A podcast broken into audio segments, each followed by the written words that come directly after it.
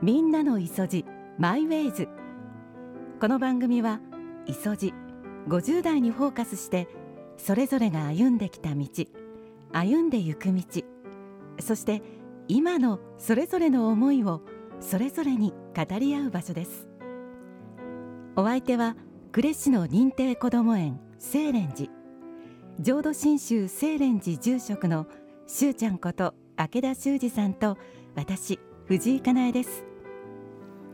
今年夏に50歳を迎えるプレイ磯路のしゅうちゃんと磯路ど真ん中の私のおしゃべりにお付き合いください。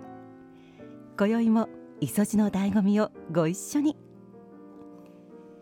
みんなの磯路マイウェイズ。この番組は清蓮寺の提供でお送りします。ではしゅうちゃん今週もよろしくお願いします。お願いします。さあ子どもたちはいよいよ夏休みに突入ということで、はい。清蓮寺は養護一体型ということですから、は夏休みははい。はい、夏休みはずっと来られない園児さんと、うん。でも今は多分7割ぐらいの園児さんが何らかのお仕事とかいうことで来られます。まあ全然働いてないもう本当に少ない人数ですけれども、そういう方は休まれたりもしくは生活のこうリズムを守るためにあえて来られる方もいらっしゃいます。へええ園としてこう夏にこう一大行事というか一大イベントなんていうのはあるんですか？あ2つあります。はい。一つはお泊まり会っていうですよね。ですよねうんでうちはあの下鎌狩島の輝きの館県民の浜に行ってあの楽しむので,、はい、で県民の浜がこの度リニューアルしてすごくおしゃれな空間になってて、うん。びっくりいたしました。でそこであのサップとかええあのいろんなことができるので、うんぜひご家族でねあのお弁当を持って行ってこう一日楽しんで泊まられてもいいですし温泉もありますしね。あのとてもリーズナブルなあのお値段なのでもしハイソな方は素晴らしいコテージもねあるんです。うん。ちょうど島のところからビラもありますので。あえー先日ご紹介いただいたあのおしゃれな、はい。ね。視聴率5%だったんです。うんお塩が美味しそうだった。そうなんですうんあの話ね本当に美味しかったんでぜひ買いたいなと思うぐらいはい。ねえ、そっか、じゃあお泊まり保育ではいね、ちょっと親も子もドキドキしながら。そうなんで。ですうーんで今日はもう細かいミーティング一人一人の子供のねこう特徴とかここを伸ばしてあげたいところとかあの職員がすごくみんなと情報共有してあのいい会にしようねって言ってそれでもね突如何かを起こるっていうのがねえ幼児の怖いところなのでまあ身を引き締めて楽しんでそして次の週が盆踊り大会なんですよ。これまたいいですね。そうなんです。これは先生。生がもう浴衣になるというある意味幼稚園とかの先生って先生も一つこうスターのねあの大事な要素なので先生と一緒に楽しくこう先生も輝くっていうところがあのぜひあのお仕事選ばれる方はね先生も選択肢の一つにね今は働き方改革ですごくねあの辛い面ばっかし強調されますけれどすごく楽しい面が実はお互いに成長できるし子供って大人よりだいぶ素直です。うん。そこがいいと思いますのでねあのちょっと価値観を変えるとすごくやりがいのある職場だと思いますのでぜひあの各ね教育機関の学校に行って先生になってください。ね、そういった選択肢もね。はい。まあ、あのでも夏休みって本当にあの子供がまたぐんとこう一つ成長するチャンスでもありますよね。そうですよね。うん本当に子どもたちが真っ黒になってね変わっていく姿っていうちょっと一皮むけて本当本当。うん成長してくれますよね。ねえまたその機会をこう全力でバックアップしてくれる先生方がいらっしゃるっていうのは本当に親としても安心だと思います。皆さんのおかげです頑張ってまいります。はい。ということでそんな夏休みお母さんからこんなメッセージが届いています、はい40代後半の女性増吉さんはいしゅうちゃんかなえさんスタッフの皆さんこんばんは。他の番組とは違うトーンのしゅうちゃんとかなえさんのお話一喜一憂いろいろと感じながら拝聴しています、私もかなえさんと同じ高3の息子を持つ母。兄弟は4人。それぞれ違う生活と性格。私は放任主義で見守っています。息子は今年度に入り以前にも増して欠席が増えています。今時の子でワンフロアにもかかわらず休むとかの業務連絡は LINE で送ってきました。がついにそれも来なくなり部屋に閉じこもったまま。我が家もいろいろあったので情緒不安定なのかもしれません。勉強は苦手なのもあるからクラスに入るのも気が重いのかもしれません。とにかく話すことがなく彼がどうしたいのかこちらもどうしたらいいのか昔と今の環境は違うので同じ目線で話すのも難しく模索しています、友人関係は良好みたいです。学校がすべてとは思いません。高校時代私もクラスに入れず苦しんでなんとか親のためにと卒業しました。今年の初め息子のことを溺愛していた私の父が急逝したのも影響しているのかもしれません。とはいえ前に進まなくてはならず私も更年期なのか情緒不安定な時がしばしば。倒れるわけにもいかず何とか生活している感じです。どう接してやれば前に進めるのか。何か良いアドバイスなどいただけると幸いです。うーんあの私は楽しい高校時代で、あのでも今思えばそんなにベラベラ喋ってなかったようでニコニコあの高校時代を妄想で繰り広げて楽しんでたので、そのまあ頃からね、そうなんです。その頃から。別に喋る必要性はそんなにないと思います。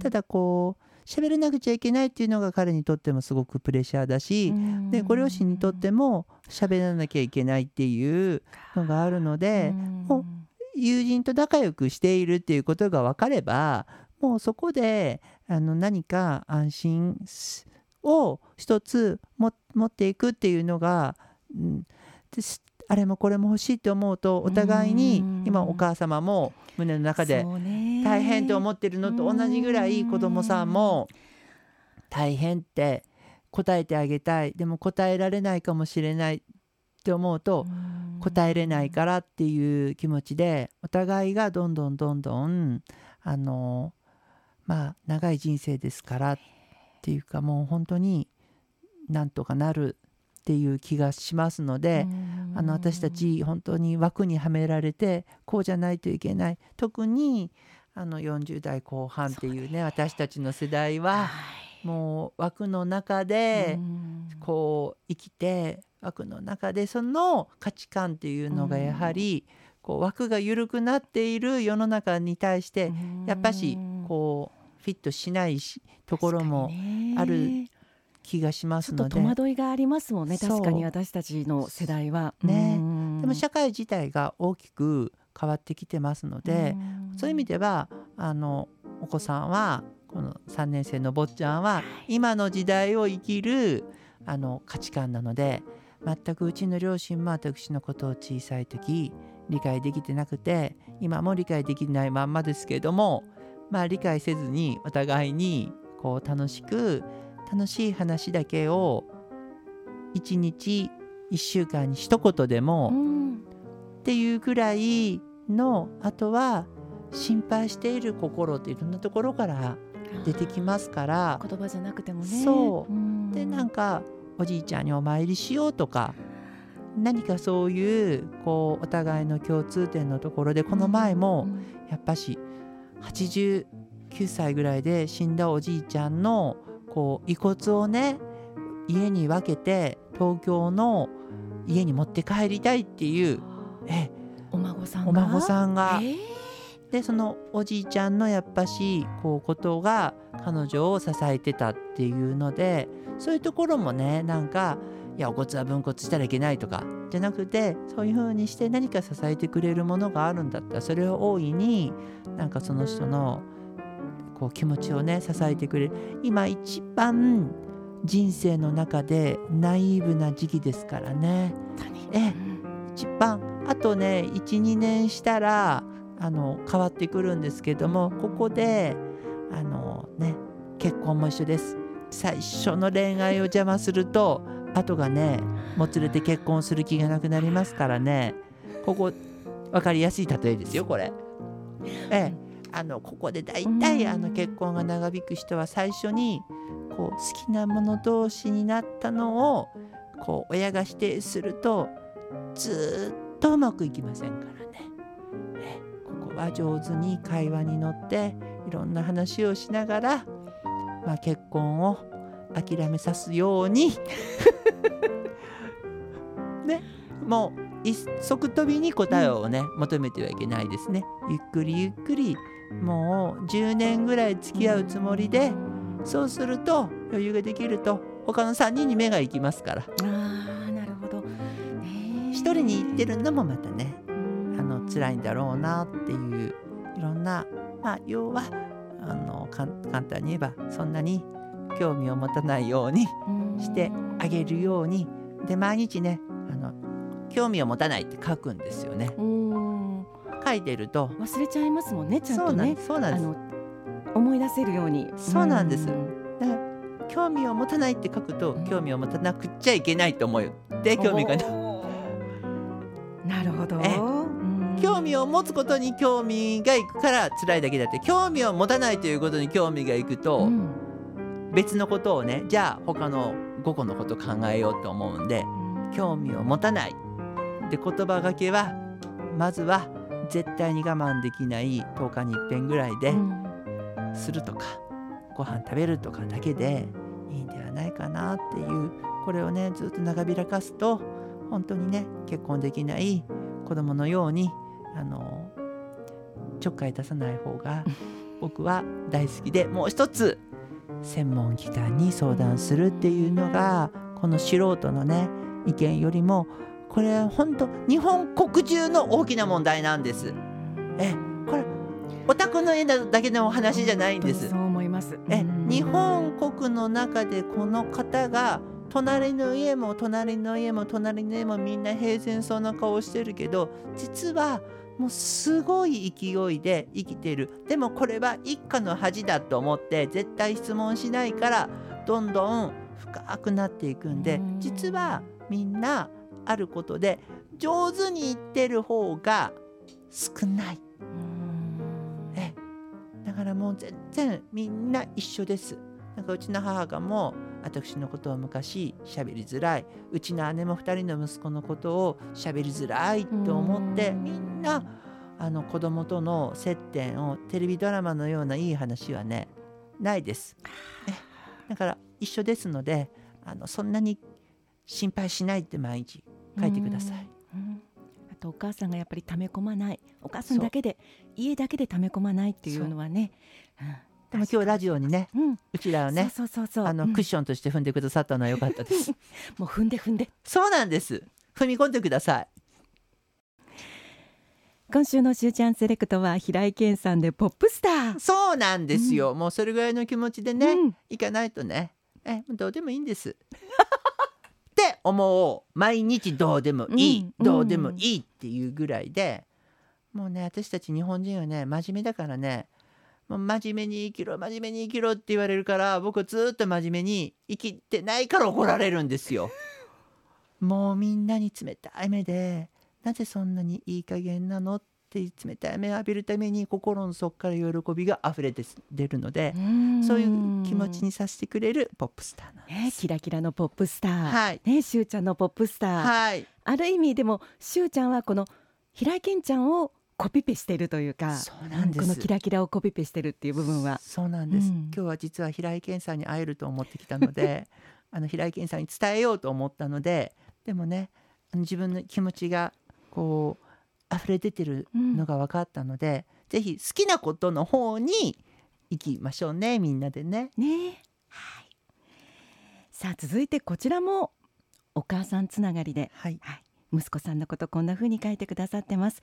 え50代前半の女性晩ご飯はハンバーグさん、えーこの春息子さんが高校を卒業して社会人になって実家から巣立ったという、はい。えー以前もメッセージいただいてましたが先週息子の会社のイベントに行ってきました。はい。来てねって言ってくれたので、自分の運転で行くのは初めてのことでほぼ毎日 Google ナビで予習 YouTube のドライブ動画で予習で緊張しながら行ってきました、そして息子に会えました。先輩にお昼食べる時間ないから早く買ってこいと言われて買いに行く途中に「春元気じゃった?」と近所のおばちゃんみたいにペタペタ触ってました。作業服着て仕事している息子を見て涙が出そうになりました。あれだけ月一並みに帰省するのに何なんでしょうね。でも大丈夫だなと安心しました。息子は本当に人に恵まれています。私も。そこ気づいて感謝して生きていってほしいですね。本当にまたいい息子さんですね。うん来てねって。ね職場に。まあこれ稀なケースですよでもこれなんかこのハンバーグさんの話を聞いていると、うん。やっぱりラジオで常に心の檻をこう選択しとってですね。あー溶かして。溶かして流してうん。そのなんか流れているこう程よい空気感がこう家の中をこう漂っているので家族全員でラジオ聞いたらいいですよね。あの老後の夫婦の話で夫婦で一緒のことをするから話が盛り上がらないらしいんですよ、うん。全然違うことをしたら話がとっても盛り上がったっていうんで違うことをね全然噛み合ってないところを言うといいと思いました。はい、えーそしてもう一通30代後半の女性ゆりてるみさんから。こちらもご報告です。その後の、えーしゅうちゃんかなえさん以前女友達の集まりに行きたくないけど、みんなの服を見てやりたい気持ちもあるとメッセージしました、結局断らずに行ってきました。はあ素晴らしい。数年会わないうちに家族が亡くなっていたりコロナうつになっていたり仕事で体調を崩していたりそれぞれ不幸を経験していました。でも不思議なことにそれを聞いても嬉しくありませんでした。みんなそれぞれ大変だったね。頑張ったね。って称える気持ちの方が強かったです。女子会自体も楽しかったですこれは言葉でトゲ刺しに来てる？というのもさらっとスルーできて気になりませんでした。数年のうちに経験を積んで私も強くなったみたいです。さすがですね。こんなに快活に楽しんでらっしゃる方っていうのはね多分この活力がね言葉の中から溢れ出ているのでうん。ぜひねあのこの喜びを伝えて行きたくないとか困ってる人に一緒に行こうって言ってあげると多分同じ悩みがこう解放されてよかったなと思うんでなんか来てない人にぜひね行きたい気持ちは山々だと思うんでまた連絡してあげてくだされば幸いです。はい、なんかあの称える気持ちの方が強かったですっていうのがちょっとじんときちゃって。そうですね。ね今こんな大変な時代だからねやっぱりあの同年代ということでこう一緒の時代をこう過ごしてきた同士のような気持ちに不思議となったっていうのがねねうんなんかちょっとじんときちゃいました、嬉しいです。えーそれではみんなの磯路マイウェイズ今夜はこの辺りでお相手は明田修二さんと藤井かなえでした来週もまたこの時間にお会いしましょうではごきげんよう。